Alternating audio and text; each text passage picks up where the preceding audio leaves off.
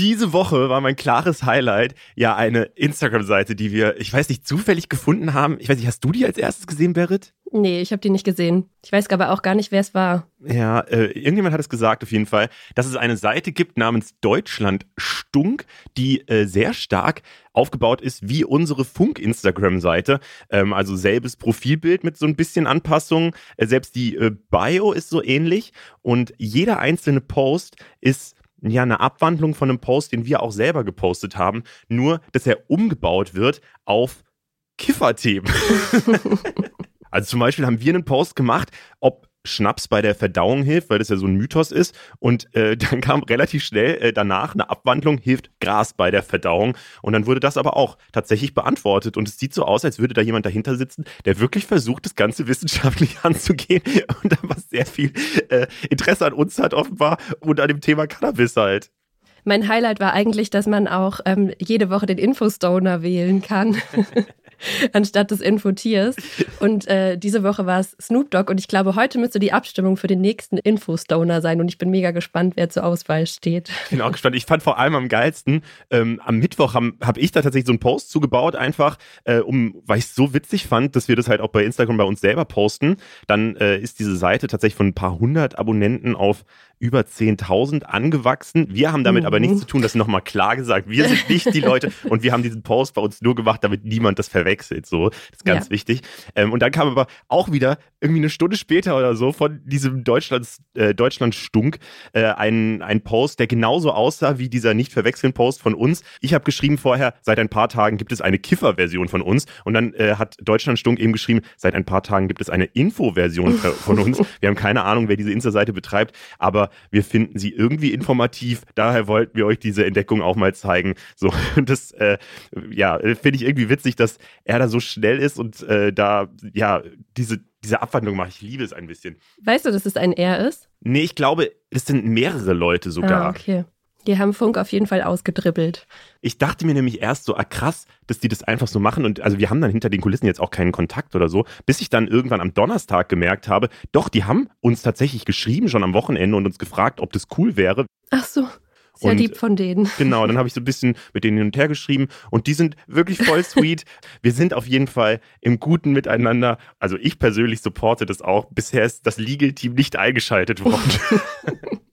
Ich finde nur am Layout könnten sie noch ein bisschen arbeiten. Das triggert mich persönlich, dass die Schrift so ein bisschen anders aussieht. Aber wir haben ja nächste Woche äh, bei unserer Instagram-Seite einen kleinen Design Relaunch, das können wir ja auch schon mal verkünden. Uh. Äh, da muss sich Deutschland Stunk dann auch anpassen. Punchy Purple. Ja, es wird, es wird lila. Freut euch schon mal drauf. Äh, und damit kommen wir aber jetzt mal äh, zum eigentlichen Podcast. Aus der Funkzentrale in Mainz, das ist, was die Woche wichtig war.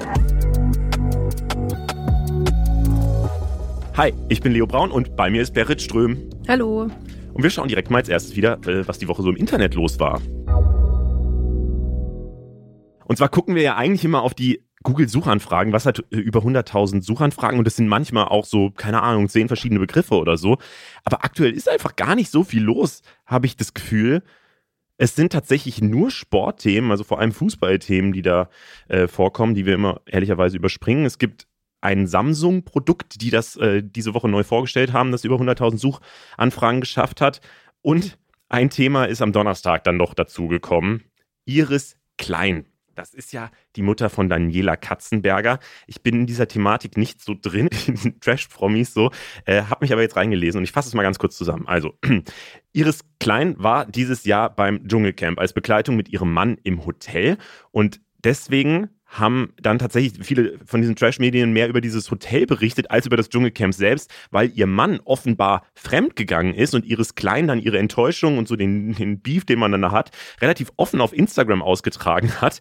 Sie hat dann in den letzten Tagen gesagt, dass sie sich trennen will und dann gab es, und das hat zu den vielen Suchanfragen geführt, am Donnerstag die Meldung, dass sie offenbar im Krankenhaus ist. Ihre Tochter sagt, dass es ihr gar nicht gut gehe und dass sie in den letzten Tagen kaum gegessen gelesen habe und so. Also da ist eine dramatische Wendung in dieser Geschichte plötzlich passiert. Äh, da wir da aber nichts zu beitragen können, vielleicht einmal an dich die Frage, hast du das Dschungelcamp gesehen?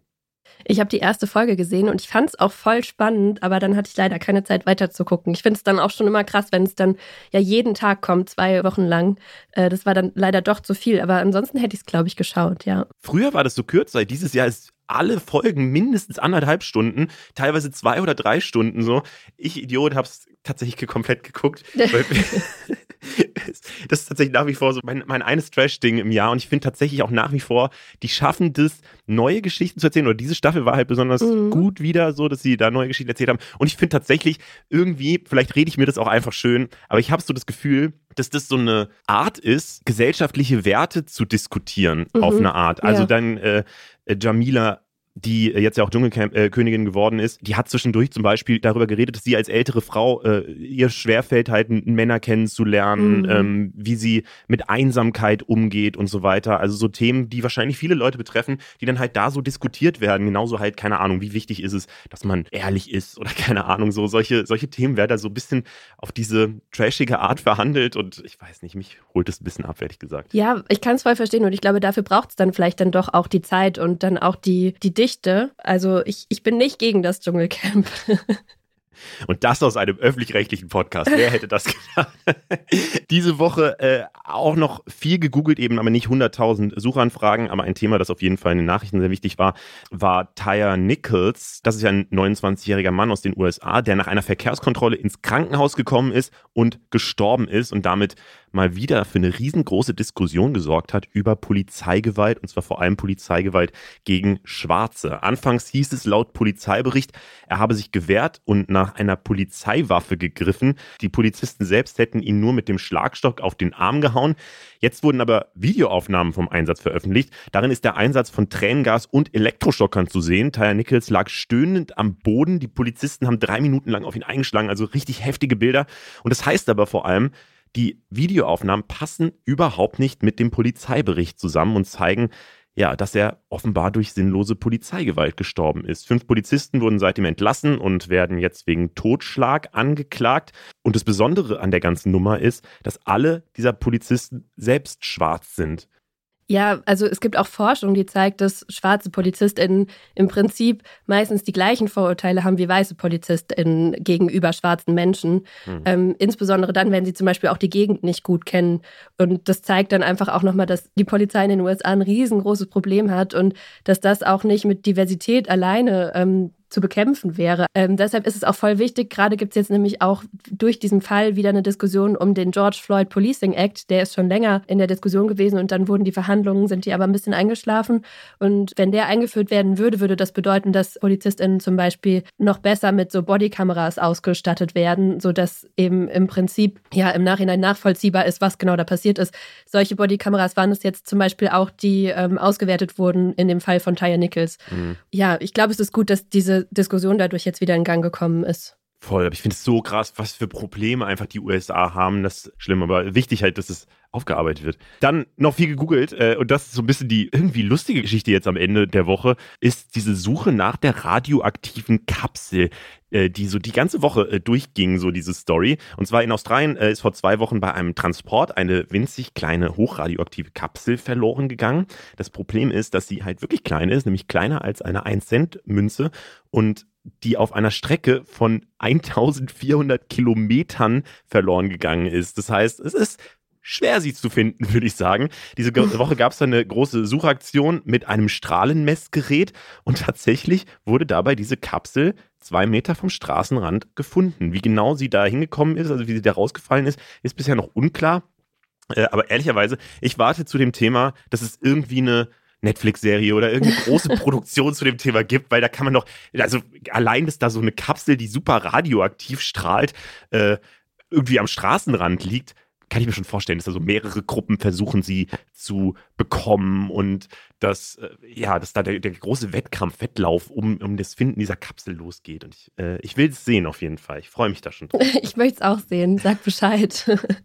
Sonst machen wir das einfach. So, und äh, damit kommen wir aber zu den äh, Pokalen, die wir jede Woche vergeben. Ich habe als allererstes gute Nachrichten dabei. Und zwar gibt es ein neues Urteil zu Stealthing. Weißt du, was Stealthing bedeutet? Ja, ich habe tatsächlich auch mal äh, was zu gemacht. Das ist ja, wenn man beim Sex das Kondom zum Beispiel abstreift und damit quasi vorgibt, dass man verhüteten Geschlechtsverkehr hat, aber in Wirklichkeit halt nicht. Genau, also ohne Einverständnis. Deswegen ist es auch eine Form des Missbrauchs, weil dadurch natürlich die Gefahr für Krankheiten und zum Beispiel auch ungewollte Schwangerschaften steigt. Und ein Mann, der nur so getan hat, als würde er sich ein Kondom anziehen, was dann im Prinzip auch eine Form des Stealthing ist, wurde deshalb vom Düsseldorfer Landgericht wegen sexuellem Übergriff verurteilt. Und es gab in diesem Urteil aber einen Formfehler und deswegen musste das wieder aufgelöst werden. Und jetzt, diese Woche, hat aber der Bundesgerichtshof das Urteil nochmal bestätigt und sogar gesagt, man hätte ihn auch wegen Vergewaltigung verurteilen können. Und das ist halt einfach auch ein mega wichtiges Signal, mhm. was hoffentlich dazu führt, dass das niemand mehr macht. Voll. Vor allem, also ich weiß nicht, wer, wer kommt denn auf die Idee, das dann so auszuziehen und das aber einfach nicht Bescheid zu sagen? Ich weiß nicht. Äh, wir machen mal weiter mit dem Aufreger der Woche der hat mich persönlich sehr getroffen, ehrlich gesagt. Es gab nämlich Beef in der Journalismusbubble und zwar zwischen zwei Medien, die ich persönlich sehr, sehr liebe und wo es mir das Herz bricht, dass die jetzt gerade Streit haben. Und zwar auf der einen Seite steht Übermedien, also so ein, das ist so ein Journalismusblog, die sich kritisch äh, mit anderen Medien und mit Journalismus generell auseinandersetzen, wo ich halt immer viel drin lese, ehrlich gesagt, um zu sehen, was andere so falsch machen, damit wir es nicht falsch machen. und auf der anderen Seite steht das Katapult-Magazin. Ich glaube, das kennen wahrscheinlich einige Leute, weil die eine Instagram-Seite haben, die auch sehr erfolgreich ist und die so ein bisschen ähnlich versucht, wie wir auch Informationen und so ein bisschen Unterhaltung so zusammenzubringen. Die machen ganz viel Karten und Statistiken und so weiter. Ähm, es gibt zum Katapult-Magazin eben auch ein gedrucktes Magazin oder das Hauptprodukt ist eigentlich ein gedrucktes Magazin. Und der Chef davon heißt Benjamin Friedrich, von dem man, glaube ich, sagen kann, dass er sich gerne mit Leuten anlegt, so per se, und dass er auch sehr hohe Ambitionen hat. Also ich habe tatsächlich sein Buch gelesen und da erklärt er auch, dass er dieses gedruckte Magazin vor ein paar Jahren gegründet hatte, weil alle gesagt haben, jetzt kann man kein gedrucktes Magazin mehr rausbringen, keiner liest mehr gedruckte Sachen und so. Da hat er gesagt, doch, ich mache es jetzt genau deswegen und zeige euch allen, äh, dass es besser geht. Genau, und der hat letztes Jahr, als der Ukraine-Angriffskrieg von Russland gestartet wurde, äh, hat er halt den kompletten Content von, von Katapult darauf umgestellt, hat dann äh, das auch groß verkündet, dass er jetzt 21 JournalistInnen einstellen wird, ähm, dass er, dass ja die Katapultangestellten auf die Hälfte von ihrem Gehalt verzichten und so. Und vor allem auch, nachdem jemand gesagt hat, ja, das macht ihr jetzt mal zwei Wochen und aber in Wirklichkeit werdet ihr es nicht lange durchziehen, hat er sich dann dazu hinreißen lassen zu sagen, nee, das wird er für immer machen, so, das wird für hm. immer so laufen. Ähm, das kam natürlich irgendwie gut an, viele Leute haben Geld Geld gespendet, haben das unterstützt und so weiter. Die waren auch für den Grimme-Preis nominiert, also einen wichtigen Journalistenpreis. Ähm, und für mich persönlich war es auch völlig faszinierend, wie krass. Also wir haben natürlich auch letztes Jahr so sehr stark überlegt, wie gehen wir jetzt mit dem Krieg um, haben auch eine eigene Instagram-Seite gemacht, wo wir halt mehr geguckt haben, äh, die Leute, die aus der Ukraine jetzt nach Deutschland kommen, äh, wie, wie, geben wir denen so ein bisschen Tipps, wie Deutschland funktioniert. So, das war unser Ansatz. Ähm, aber ich fand es trotzdem faszinierend, was die so gemacht haben.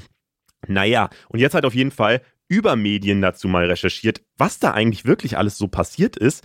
Ähm, und die sagen jetzt, dass sie mit Leuten, mit diesen Journalisten, die da in der Ukraine eingestellt wurden, gesprochen haben und dass da viel versprochen wurde, aber dass das Projekt nach großen Ankündigungen relativ schnell wieder gestoppt wurde und die gesammelten Spenden für was anderes ausgegeben wurden. Zwei ehemalige Mitarbeiter aus dem Büro in Odessa werfen Katapult deswegen vor, ja, sie sehr schnell eingestellt zu haben, aber auch sehr schnell wieder fallen gelassen zu haben, dass man gemerkt hätte, dass der Chef sich da einfach gar nicht so langfristig drum kümmern wollte und zum Teil wurden zum Beispiel anscheinend auch Löhne nicht komplett ausgezahlt. Was ich schon sehr krass finde.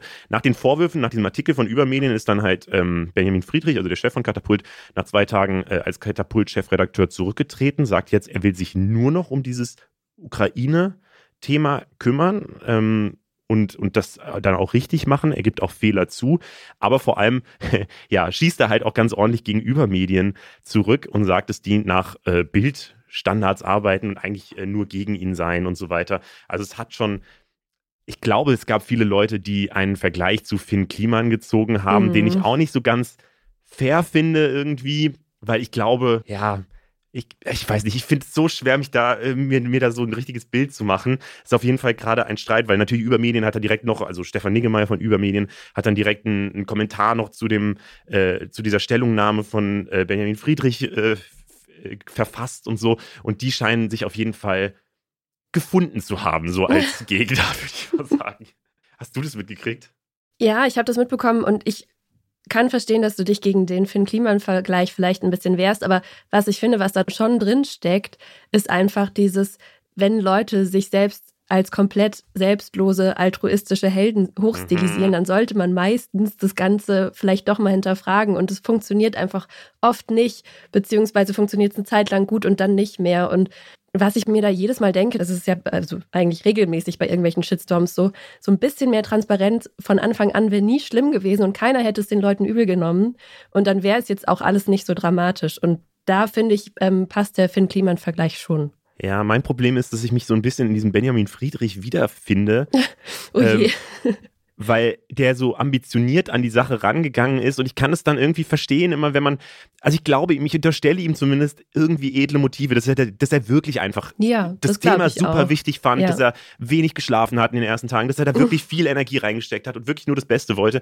Ich glaube aber auch, dass er dann halt auch ein paar Monate später halt ein anderes Projekt gefunden hat, nämlich diese Journalistenschule, die da gründen mhm. wollen, wo er halt dann wieder mehr Energie reinstecken wollte und dann gehen halt die anderen Sachen unter. Deswegen ist es halt ein bisschen dumm von ihm auch sowas zu sagen wie, er wird das für immer durchziehen und so, äh, ja. weil er das einfach nicht einhalten kann. Also ist, er fällt dann, glaube ich, auch manchmal selber in so seine eigene PR-Falle, dass er mhm. halt einen möglichst markigen Spruch raushauen will, äh, aber den einfach nicht einhalten kann und äh, ja, das was dann am Ende passiert ist, so im Herbst, dass da keine Gehälter ausgezahlt wurden und so.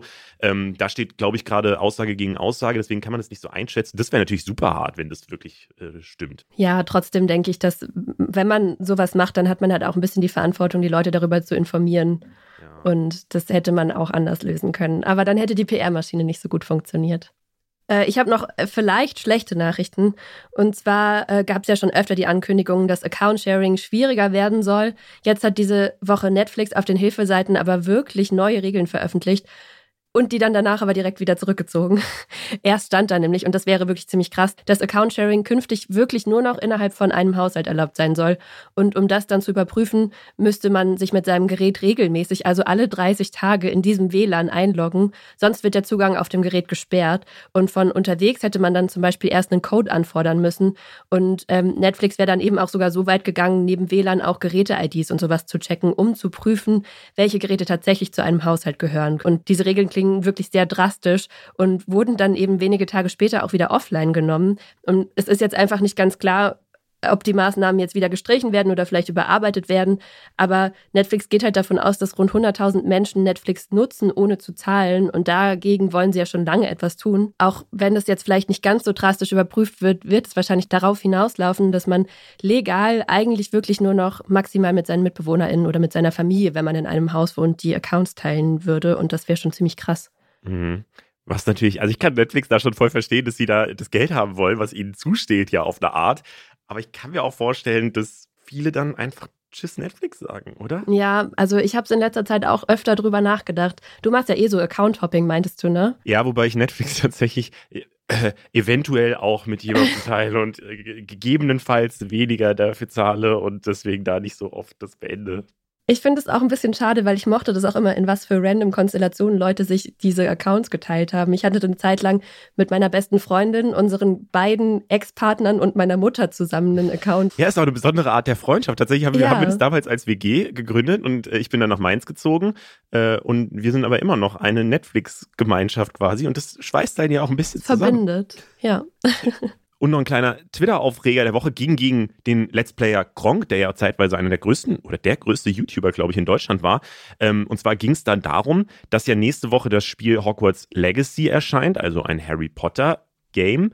Ähm, und Gronk hat gesagt, dass er das spielen will und wird heftig kritisiert, weil er dazu gesagt hat, ähm, also es gibt ja diese Kontroverse um Joanne K. Rowling und er hat dazu gesagt, mir ist Joanne K. Rowling egal. Und ja, dieser Ausschnitt geht eben unter anderem auf Twitter gerade relativ steil. Ähm, das Problem ist, dass sie ja eben äh, ja in diesem Transphobie-Skandal steckt. Sie äh, äußert sich ja immer sehr ablehnend dafür zu, dass es Transmenschen gibt und äh, scheint das nicht einzusehen.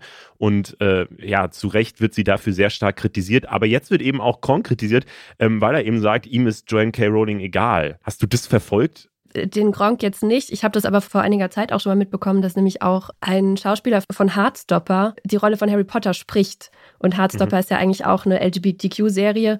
Also ich finde es schon blöd zu sagen, mir ist J.K. Rowling einfach egal, weil das bedeutet im Endeffekt halt auch, mir sind Transmenschen egal. Zumindest würde ich das erstmal so verstehen. An sich finde ich das auch nicht so schlimm, dieses Spiel zu streamen, weil in dem Spiel zum Beispiel äh, kann man sich auch die Geschlechtsmerkmale aussuchen und die Macher des Spiels haben sich auch schon von J.K. Rowling äh, distanziert.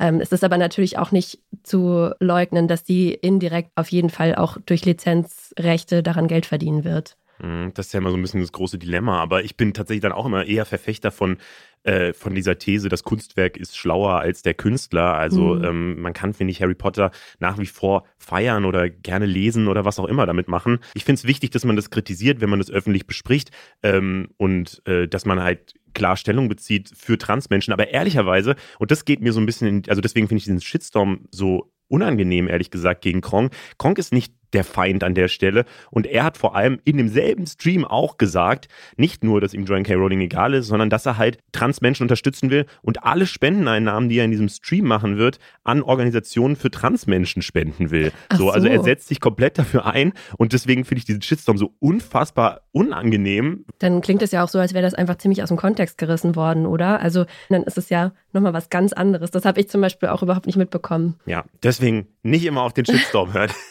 ja. Es ist immer wichtig, sich tiefer mit dem Thema auseinanderzusetzen. Und das machen wir jetzt bei ganz vielen Themen. Und zwar wollen wir über das Deutschland-Ticket ein bisschen sprechen. So heißt ja der Nachfolger vom 9-Euro-Ticket, das es im letzten Sommer gab. Nach monatelanger Diskussion und ziemlich viel hin und her steht jetzt ja so gut wie alles fest. Es kommt ziemlich wahrscheinlich, zumindest ab dem 1. Mai. Bis dahin war es ein chaotischer Weg. um das mal so zu sagen. Und ehrlich gesagt blicke ich auch nicht mehr so ganz durch, was dieses Ticket jetzt eigentlich sein soll und was nicht. Es ist auf jeden Fall sehr viel teurer als das 9-Euro-Ticket, das wird relativ klar deutlich. Äh, und Berit, du hast dich äh, zu dem Thema ja ein bisschen informiert. Deswegen äh, kannst du vielleicht nochmal zusammenfassen, was da jetzt beschlossen wurde? Ja, also der Hauptgrund, warum das Ganze überhaupt so lange gedauert hat, war die ganze Zeit die Finanzierung und die wurde jetzt endlich vom Kabinett beschlossen. Bund und Länder teilen sich die Kosten und bis 2025 wollen beide jährlich 1,5 Milliarden dazugeben. Und damit ist das Ding jetzt so gut wie sicher. Also der Gesetzesentwurf, der muss halt noch ähm, vom Bundestag und vom Bundesrat beschlossen werden. Und es fehlt auch noch die Zustimmung der EU-Kommission. Und da fragt man sich jetzt vielleicht, was hat die EU damit zu tun? Aber die müssen das europäische Beihilferecht überprüfen. Also die schauen einfach, ob es angebracht ist, dass der Staat da in den Markt eingreift, weil das tut er ja durch finanzielle ähm, Unterstützung. Und äh, gerade geht man aber davon aus, dass das eigentlich in allen Gremien durchgewunken wird. Aber wie gesagt, sicher ist es jetzt noch nicht. Hm, ist immer krass, wie kompliziert das alles hinter den Kulissen eigentlich mhm. ist. Ja. Wie sieht es denn dann eigentlich mit dem Ticket selber aus? Wie funktioniert das denn? Also was man schon sagen kann, ist, dass der Start der 1. Mai sein soll. Für 49 Euro soll es monatlich kosten als Abo-Modell. Man kann es aber auch monatlich kündigen. Und damit kann man dann den gesamten ÖPNV nutzen in Deutschland, also Busse, Trams, Regionalzüge, aber keine Regionalexpress und kein ICE. Und der Verkaufsstart, der soll am 3. April sein. Was man noch nicht weiß, ist, wie es dann mit den Semestertickets geregelt wird. Da werden wahrscheinlich die Unis ähm, verschiedene Lösungen finden. Äh, was aber schon feststeht, ist, dass äh, Jobtickets auch nochmal eine besondere Regelung finden. Und zwar bekommen die Arbeitgeber die Möglichkeit, das Ticket 5% günstiger zu kaufen, wenn sie mindestens 25% für ihre Beschäftigten übernehmen. Das heißt, dass das dann so um die 35 Euro für die Beschäftigten kosten würde, was ja auf jeden Fall auch nochmal ganz cool ist. Mhm. Und kaufen kann man es in der Deutschland-Ticket-App, aber auch auf den Seiten und Apps der Verkehrsverbünde und der Deutschen Bahn. Und es gab aber vorab auch noch ein bisschen Streit darum, ob es ein rein digitales Ticket werden soll oder auch auf Papier erhältlich. Und der FDP-Verkehrsminister Volker Wissing war die ganze Zeit schon dafür, dass es nur als App und Chipkarte verfügbar ist. Äh, manche kleinen Verkehrsverbünde können es aber nicht auf die Schnelle umsetzen und deswegen wird jetzt bis Ende 2023 eine Übergangslösung angestrebt, wo es auf jeden Fall digital erhältlich ist, aber man kann es auch äh, mit einem QR-Code auf Papier bekommen. Und was man noch dazu sagen kann, ist, dass der Preis von 49 Euro nur für 2023 sicher ist. Danach könnte es teurer werden. Und ansonsten sind auch keine Vergünstigungen für das bundesweite Ticket vorgesehen. Es könnte zwar sein, dass Länder und Verkehrsbünde mit eigenen Zuschüssen dann nochmal so Azubi-Tickets oder Sozialtickets anbieten, aber das liegt dann bei denen. Wie findest du das? Ich, ich weiß nicht, ich finde es, es wirkt erstmal sehr teuer so. Also gerade mhm. dieses 9-Euro-Ticket war ja das Schöne, dass man sich es einfach kaufen konnte und dann einen Monat rumfahren konnte. Und ich habe das doch sehr stark im letzten Sommer äh, genutzt und bin äh, durch alle möglichen Bundesländer, wo ich noch nie war, durchgefahren und so. Das war richtig schön. Ich also für mich ist es ehrlicherweise nichts, weil ich auch nicht jeden Tag mit der Bahn fahre oder so, sondern ich laufe zur Arbeit. Das ist mein Privileg, dass ich das kann und das ist sehr schön. Deswegen werde ich es ja. mir wahrscheinlich eher nicht kaufen. Ähm, aber ich glaube tatsächlich bei aller Kritik daran, es ist halt schon deutlich billiger für jemanden, der halt jetzt regelmäßig pendelt zur Arbeit mhm. zum Beispiel. Und ähm, deswegen glaube ich, kann es für Leute schon eine Vergünstigung sein. Ich glaube jetzt, also und es könnte natürlich, glaube ich, auch tatsächlich dazu führen, äh, dass Leute auf die Bahn umsteigen. Also mein Bruder zum Beispiel, der aktuell mit dem Auto zur Arbeit fahren muss, der meinte, dass er sich äh, da zumindest überlegt, dass er dann regelmäßig äh, mit der Bahn auch fährt, weil es ihm aktuell einfach tatsächlich zu teuer ist. Äh, deswegen ja. kann ich mir das schon, also finde ich das schon per se gut eigentlich, glaube ich. Ja, also für PendlerInnen lohnt sich das auf jeden Fall, aber natürlich nicht alle Leute sind verkehrsmäßig so gut angebunden. Ja, bei mir im Kopf ist halt tatsächlich so dieser, dieser Preisfaktor und dieser Coolness-Faktor. Ich gehe einfach dahin und hole mir für 9 Euro ein Ticket und kann damit durch Deutschland fahren. Äh, Coolness. Das, ja, es ist doch cool und so einfach und so. Das fällt mhm, für mich jetzt ja. weg. Das waren die zwei mega coolen äh, Sachen an dem 9-Euro-Ticket.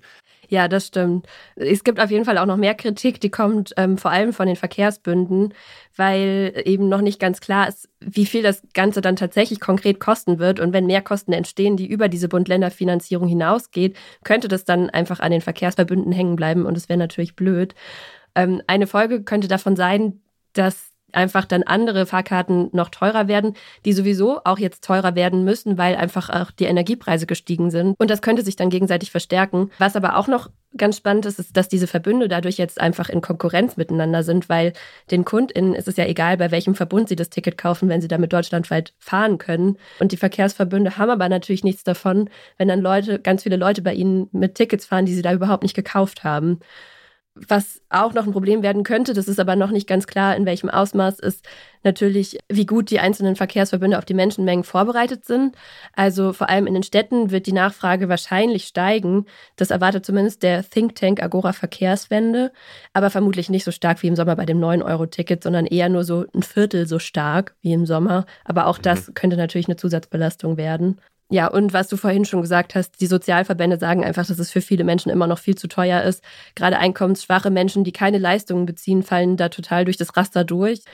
Mhm. Wie ist denn jetzt so dein Fazit, wenn es da so super viele Kritikpunkte gibt und du dich da jetzt länger mit beschäftigt hast? Würdest du sagen, es ist am Ende ein Erfolg oder ja, irgendwie so ein Mistding am Ende?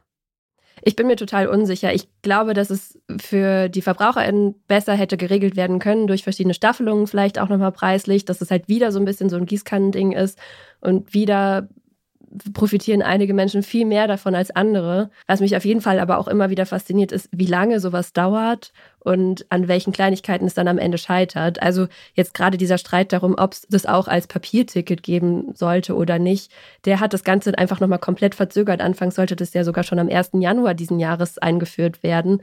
Und dass man sich da immer wieder an so, so Kleinigkeiten aufhängt, finde ich total schade ich meine, man steckt da auch nicht drin und ich weiß auch, dass da ganz große Verwaltungsapparate hinten dran hängen und trotzdem finde ich, wenn man sich jetzt nicht viel mit dem Thema auseinandergesetzt hat, kann ich mir vorstellen, dass viele Leute eher enttäuscht sind, was jetzt am Ende bei dem Nachfolgeticket des 9-Euro-Tickets rausgekommen sind. Glaube ich auch, vor allem weil es im Sommer halt einmal die viel coolere Variante gab einfach ja. und weil es da ja auch so schnell ging. Da wurde ja verkündet, das kommt jetzt bald und dann kam es einen Monat später oder so. Also ja. das war wirklich so, das hätte man von Deutschland nicht gedacht und dass es jetzt leider nicht so weitergeht, ist wirklich schade, finde ich. Ich glaube, das Wichtigste ist aber auch noch, dass einfach der ÖPNV besser ausgebaut wird, oder? Das wäre, glaube ich, das Wichtigste, dass der auch wirklich häufig fährt, dass er, dass er nicht ja. so überfüllt ist und dass er halt auch vor allem auf die Dörfer fährt, wo man vielleicht einmal am Tag irgendwie von wegkommt mit dem Bus oder der mhm. Bahn und so. Ähm, und so funktioniert dann so eine Verkehrswende halt auch nicht. Danke dir, Berit. Damit kannst du Feierabend machen. Ja, doch nicht ganz. Ich muss die Folge noch schneiden. Oh ja, stimmt. Wir schauen jetzt aber mal ins Ausland. Und zwar müssen wir mal wieder über die Ukraine reden. Der Angriffskrieg läuft ja in diesem Monat seit einem Jahr, aber die Diskussion dreht sich gefühlt seit Monaten nur noch um diese Waffenlieferung. Und es ist natürlich auch genau das passiert, was wir hier letzte Woche vermutet haben. Nach den Leopard-Panzern geht es diese Woche direkt um die Kampfjets, die aber weder Deutschland noch die USA aktuell liefern wollen. Wir wollen aber jetzt aber gar nicht so tief in diese deutsche politische Diskussion da einsteigen, sondern wir reden mal über die Situation in der Ukraine selbst. Wie sieht es da gerade aus?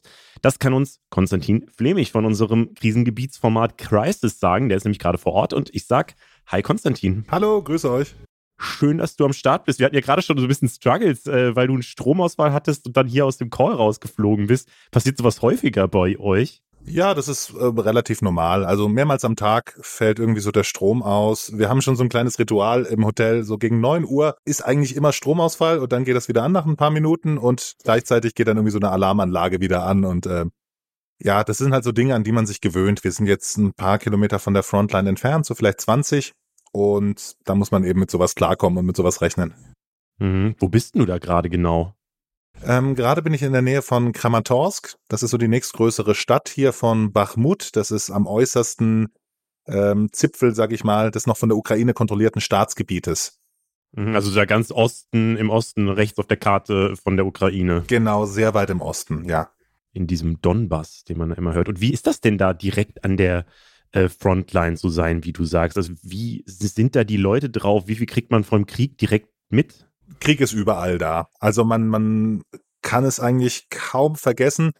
Ähm, Leben geht einigermaßen, einigermaßen normal weiter, kann man sagen. Zumindest so, je weiter man wegkommt. So ein paar Kilometer entfernt gibt's Restaurants. Es gibt, äh, gestern Abend hatte ich supergeiles Sushi. Äh, heute hatte ich eine äh, perverse Pizza Margarita mit sehr viel Käse in einem vollen Restaurant. Aber okay. ähm, volles Restaurant, die Hälfte davon tragen Uniform. Also gerade Kramatorsk und die Gegend hier ist so ein richtiges Militärlager, so ein Heerlager geworden, weil man eben weiß, ähm, sehr viel von dem, was die Ukraine hat, werfen sie jetzt gerade hierher, um eben nicht diese strategisch eigentlich nicht wirklich wichtige, aber symbolisch sehr wichtige Stadt Bachmut zu verteidigen. Und da kann man schon, es ist unmöglich zu vergessen, dass hier Krieg herrscht. Ständig Einschläge, man hört es immer wieder knallen, abends eher als morgens. Ähm, vor ein paar Stunden hat es auch jetzt in Kramatorsk wieder richtig geknallt, aber das ist alles nichts im Vergleich zu dem, was jetzt in Bachmut selber passiert. Mhm. Aber ist das nicht, also ich stelle mir das so vor, wenn ich in so einer Region leben würde, hat man da nicht einfach Angst, das Haus zu verlassen? Ich denke, das ist was ganz Faszinierendes bei uns Menschen, dass man sich an jede Situation irgendwie gewöhnt, ist vielleicht zu viel gesagt, aber die Leute arrangieren sich irgendwie damit. Es wird zu einer gewissen Normalität, das beobachte ich auch selber hier, wenn man ständig Einschläge hört, äh, nach ein paar Tagen zuckt man auch gar nicht mehr so richtig zusammen, außer wenn man jetzt wirklich hört, okay, der kommt nahe oder der ist was Größeres. Aber müsst ihr euch vorstellen, wenn es halt einfach eine Ausnahmesituation ist, die nicht mehr zur Ausnahme geworden ist, sondern jetzt die Normalität, dann versuchen mhm. Menschen irgendwie damit klarzukommen. Und das bedeutet eben auch, dass sie abends in Restaurants gehen, man sieht junge Pärchen, äh, die, die noch da geblieben sind, versuchen das Leben einigermaßen so zu leben wie bisher. In Bachmut ist es natürlich nochmal was anderes, aber auch da sieht man noch Menschen auf der Straße, die natürlich unter höchster Lebensgefahr sind da, aber es gibt immer noch Menschen, mehrere tausend, wie wir gehört haben, die die Stadt nicht verlassen wollen. Das ist krass, vor allem auch, dass du da irgendwie dich dann auch noch in diese Situation begibst. Aber du redest da jetzt auch mit ganz vielen Leuten, ähm, deswegen auch da nochmal, wie ist denn die Stimmung von denen zum Krieg selber so? Also am Anfang weiß ich noch, da waren ja alle so überrascht, wie krass sich die Ukraine verteidigen kann, obwohl alle nicht damit gerechnet haben, äh, dass das überhaupt funktioniert und alle irgendwie damit gerechnet haben, dass Russland einfach die Ukraine überrennt und in ein paar Tagen der Krieg vorbei ist. Äh, und da waren ja wirklich alle überrascht darüber, wie gut sich die Ukraine verteidigen kann und wie, äh, ja, wie stark so dieses, dieses Bewusstsein, dieses Siegesbewusstsein auch bei den Ukrainern war. Jetzt sieht es halt ja ein bisschen so aus, als würde Russland wieder im Krieg so ein bisschen mehr die Oberhand gewinnen. Die greifen ja vor allem eben zivile Infrastruktur an, was ja nochmal besonders heftig ist. Wie geht's denn da den Leuten? Glauben die immer noch an den Sieg? Eindeutig, ja. Also kaum jemand, mit dem man irgendwie geredet hat, würde was anderes sagen. Alle sind nicht, ja, kriegsmüde sind sie wahrscheinlich emotional schon, aber ich habe keinen gehört oder keine gehört, die gesagt hat, wir müssen jetzt irgendwie verhandeln oder Hauptsache es ist vorbei. Sie sind alle äh, bereit, sehr viel Leid auf sich zu nehmen, sehr viel auszuhalten und alle, alle glauben noch, dass die Ukraine diesen Krieg gewinnen wird. Und deswegen ist ihnen auch westliche Unterstützung sehr, sehr wichtig, weil sie wissen, dass sie das brauchen werden. Ähm, die Situation mit, mit Russland, es ist natürlich auch eine Verzweiflungstat von Russland mit der zivilen Infrastruktur. Sie versuchen die Moral der Bevölkerung zu brechen.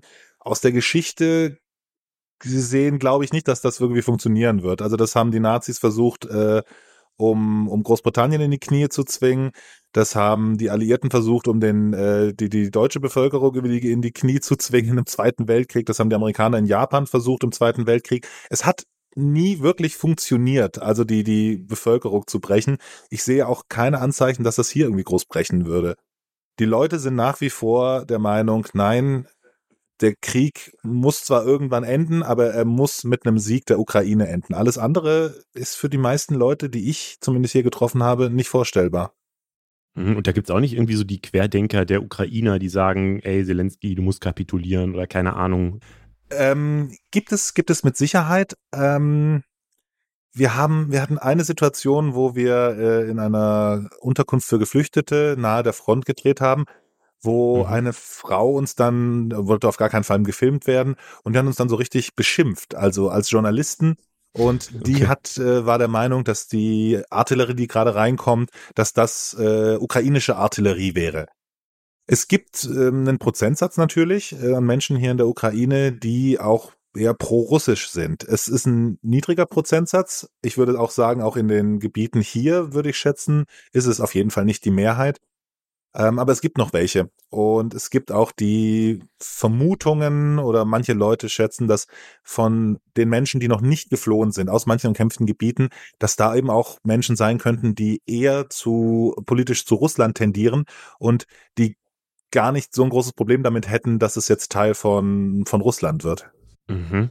Aber du sagst, die meisten sind eher äh, immer noch ja, auf, auf, auf der Seite der Ukraine und glauben an den Sieg und haben sich da in so einen Alltag reingelebt jetzt mit dieser Kriegssituation. Wie sieht denn so ein Alltag aus?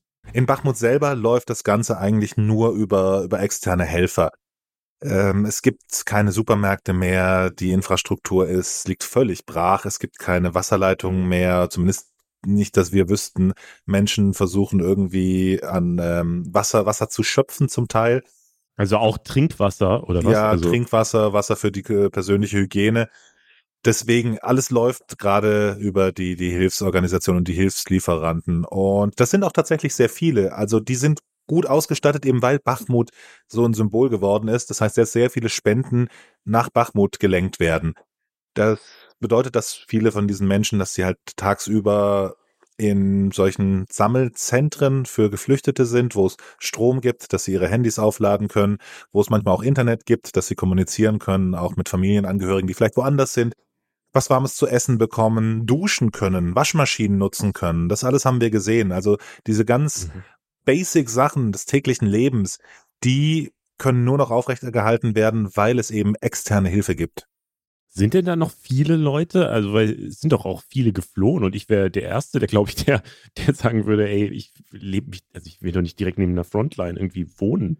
Es sind tatsächlich noch einige. Äh, das Militär, mit dem wir gesprochen haben, die ja auch versucht haben, die Leute zu evakuieren und denen diese Leute eigentlich auch eher im Weg sind bei allem, was sie tun, die mhm. gingen davon aus, dass es noch mehrere tausend sind. Also ich habe jetzt die Zahl von 5000 gehört.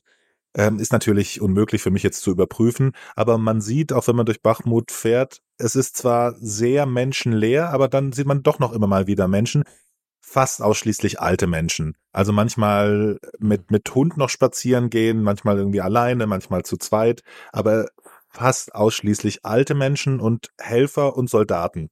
Das ist mein Eindruck, den ich jetzt in den letzten Tagen hier in Bachmut hatte. Mhm. Wie gucken denn die Leute auf Deutschland, mit denen du sprichst? Du hast schon gesagt, sie wollen schon, dass die Aufmerksamkeit dabei bleibt und hoffen eben auch diese Waffenlieferungen, um äh, wieder die Oberhand gewinnen zu können in dem Krieg. Ist das so die Sicht auf Deutschland?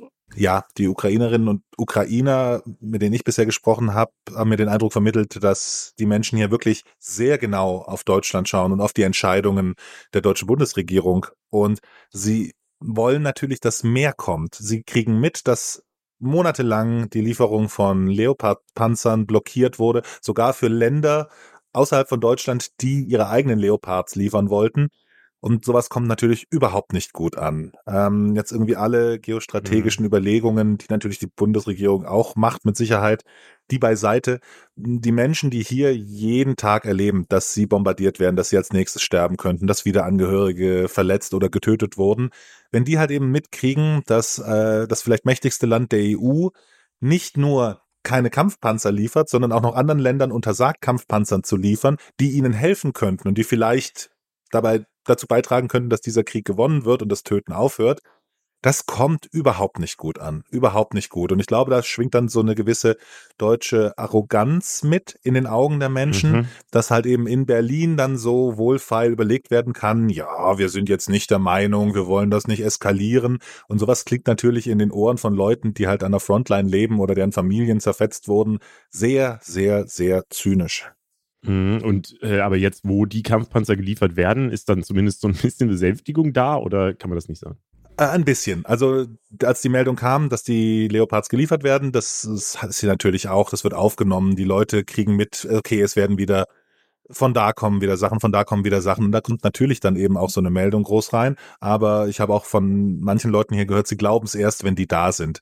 Weil sie so ein bisschen in die Richtung gingen, ja, schauen wir mal. Also wirklich so großes Vertrauen in die deutsche Regierung äh, zumindest bei den Gesprächspartnern, mit denen ich geredet habe, war da nicht da. Und alle, alle sagen natürlich so, bitte liefert mehr, so viel wie möglich. Wir brauchen alles, was wir kriegen können.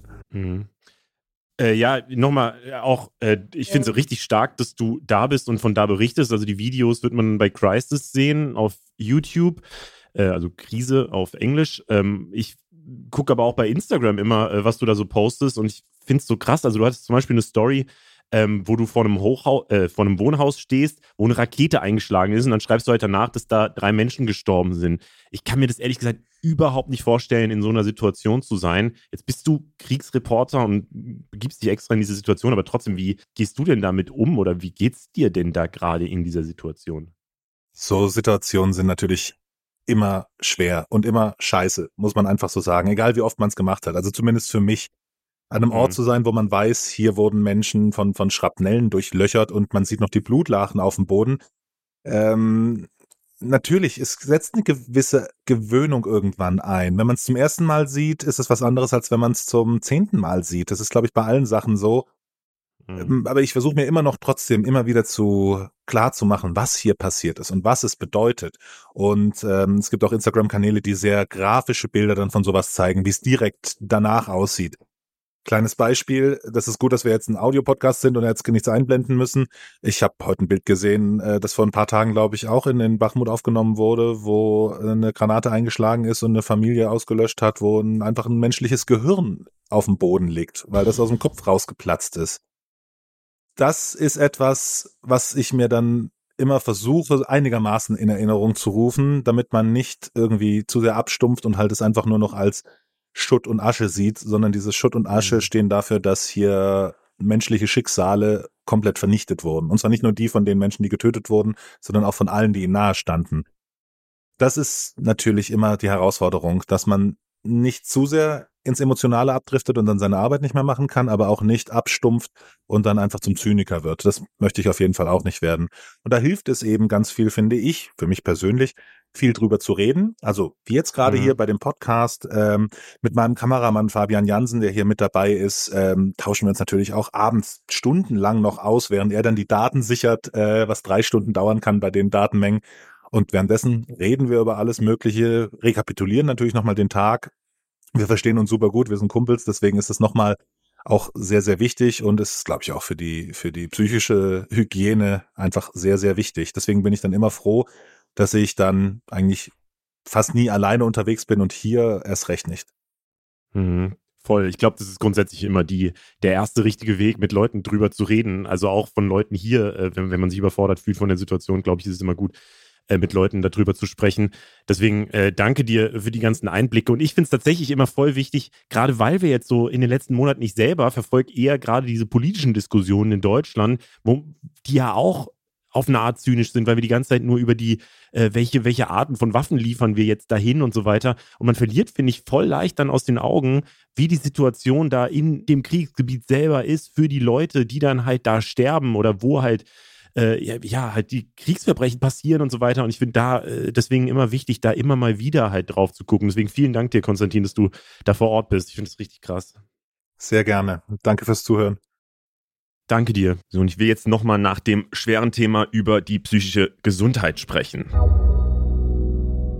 Thema Winterblues. Bei mir im Umfeld zumindest ist die Stimmung gerade ungefähr 10 Level schlechter als sonst, was jetzt auch nicht so wahnsinnig überraschend ist, weil es ist Februar und Februar ist kalt und grau und die Nächte sind lang und so weiter. Richtig viele Leute sind gerade müde, inklusive mir. Äh, viele sind antriebslos und äh, ja, deswegen wollen wir mal gucken, äh, ob wir da vielleicht ein paar Tipps haben, wie man sich aus dieser Stimmung rausziehen kann. Das Schöne ist, nächsten Montag startet unser Psychologieformat Psychologie wieder auf YouTube. Da gab es eine längere Pause. Unter anderem ist Ricardo jetzt neu mit dabei und der ist jetzt auch hier am Start. Hey Ricardo. Moin Leo, hi. Ähm, erstmal vielleicht die Frage, warum haben wir eigentlich diesen Winterblues? Die Frage ist gar nicht so einfach zu beantworten, weil man sich in der Forschung noch nicht so hundertprozentig darüber sicher ist. Mhm. Mm, also ich glaube, wir alle, also so eine typische Theorie ist, äh, dass es mit dem Licht, also der Beleuchtung zu tun hat, die im Winter eben fehlt.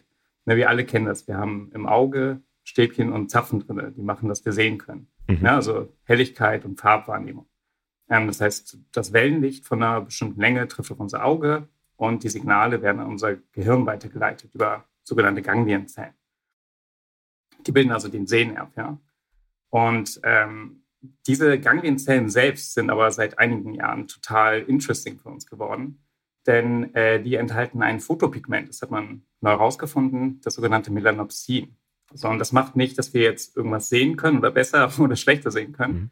äh, sondern das registriert einfach, so kurz gesagt, ist gerade Tag oder ist gerade Nacht und gibt diese Signale jetzt nicht an unser Sehzentrum im Gehirn weiter, äh, sondern an, ein, an eine ganz kleine Hirnregion, die ähm, unseren Tag-Wach-Rhythmus steuert. Also die sorgt dafür, dass wir so in diesem 24-Stunden-Zyklus, in dem wir uns mal befinden, drin sind. Mhm. Ähm, das heißt, unsere innere Uhr sozusagen muss sich immer mit unserer Umwelt synchronisieren, damit wir gut funktionieren. So, das ist ein ganz wichtiger Prozess, ähm, damit wir funktionieren. Mhm. Und jetzt kann man sich vorstellen, wenn wir Sonne brauchen, die auf unser Auge scheint, damit diese Synchronisation stattfindet, äh, und wir jetzt aber Tage oder Wochen oder Monate, jetzt wie im Winter eben keine Sonne haben oder total wenig nur, dass diese Synchronisation praktisch fehlt. Also wir können uns nicht mehr mit unserer Umwelt sozusagen ähm, austarieren und unser Körper gerät so ein bisschen aus dem Gleichgewicht. Und was macht das Ganze mit uns? Ähm, vor allem zwei Prozesse. Zum einen das Schlafhormon Melatonin wird zu viel produziert. Also wir haben zu viel Schlafhormon tagsüber, weil es durch die Sonne nicht unterdrückt wird. Mhm. Und ähm, das andere Problem ist, also das ist, warum wir immer so müde sind in den Winterblues.